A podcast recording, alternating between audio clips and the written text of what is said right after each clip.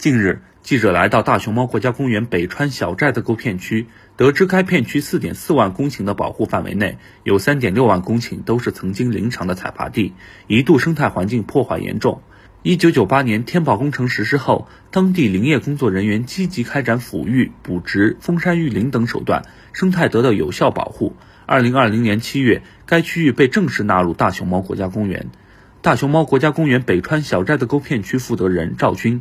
呃，九八年天保工程实施以后，经过我们保护区对他们的进行抚育、呃补植补播，然后现在生境恢复得非常好，已经超过了以前呃砍伐前的呃状态。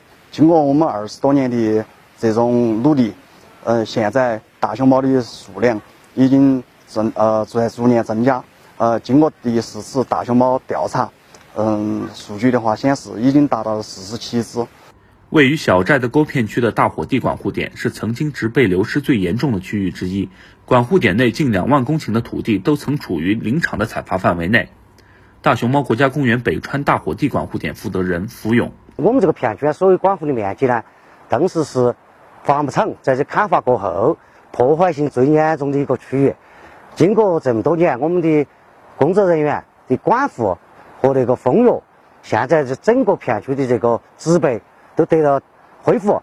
那么就是我身后这个树枝，就是九八年我们来的时候，就只有我的这个指拇这么大一根。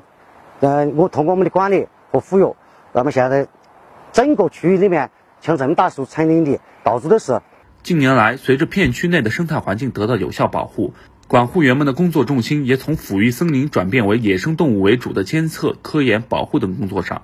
大熊猫国家公园北川大火地管护点管护员刘显东：九六七年的时候，我当过生在当生工的时候，这些地方已经被砍光，全部是一片荒山。两千年我就转就过来当这个管护员，就在这二十年的保护人，现在全部是变成泥泞，树子都已长得很大了。这个野生动物活动的都很好，到处也看得到它的痕迹。大熊猫国家公园北川大火地管护点协助管护村民于顺和。我呢，从小就是生长了这已经六十年了。从我小的时候，我们这个地方伐木场没来之前，我们这个大大的野生动物随时都看得到，随时都在门口都要来。自从伐木场来过后呢，他把这他砍得公公的的就没得了。但是从现在保护区来，这二十多年，通过他们管护员一管护。现在我们这变得更好，也盯得到野生动物，也看到山林树木。在大熊猫的伞护下，小寨的沟片区的野生动物数量逐年增加。目前片区内还生活着川金丝猴、金雕、牛角羚、绿尾红雉等国家一级保护动物。新华社记者杨静，四川绵阳报道。